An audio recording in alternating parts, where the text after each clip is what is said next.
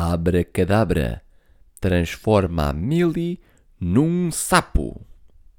Escrito por Tracy Cordroy e ilustrado por Tim Warnes. O Monty e a Millie são dois ratinhos. A Millie, que é a irmã mais nova, passava a vida a imitar tudo o que o Monty fazia, até que um dia o Monty ficou tão chateado que.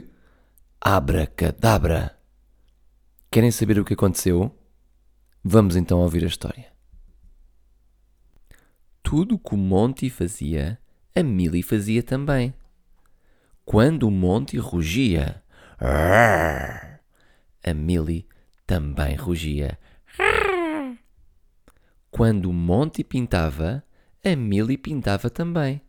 E sempre que o Monty se preparava para ler o seu livro favorito, Lês-me também este livro, Monty, por favor.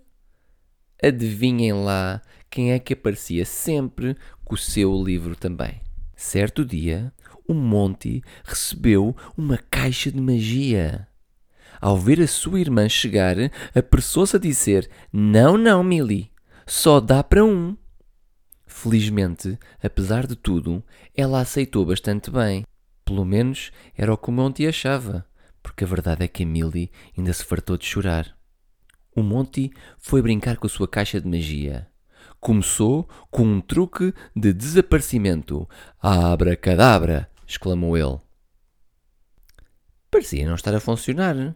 O seu sapo continuava lá. Abra-cabóbora! Abra-cadubra! Mas não resultou.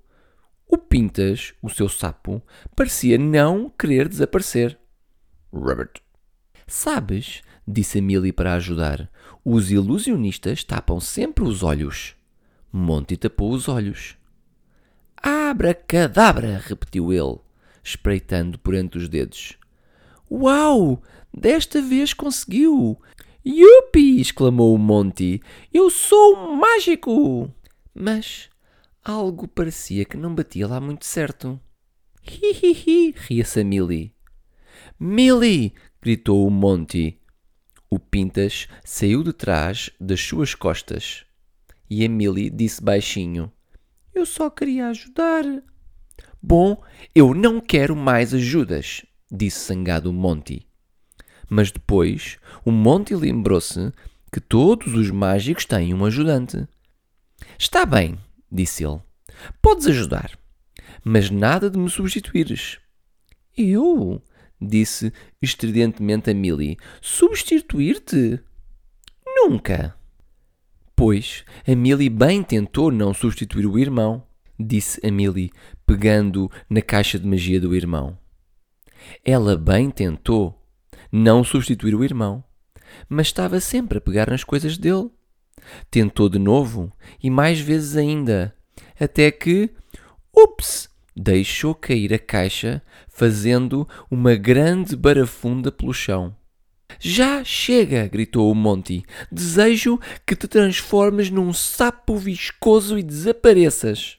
O Monty levou a sua caixa de magia e praticou durante toda a tarde, sem a ajuda da Millie. Praticou com o seu peixe, que não se queixou nada. Praticou depois com a avó, que se queixou um bocadinho. A magia às vezes corria-lhe um pouco ao contrário, mas nem se importou.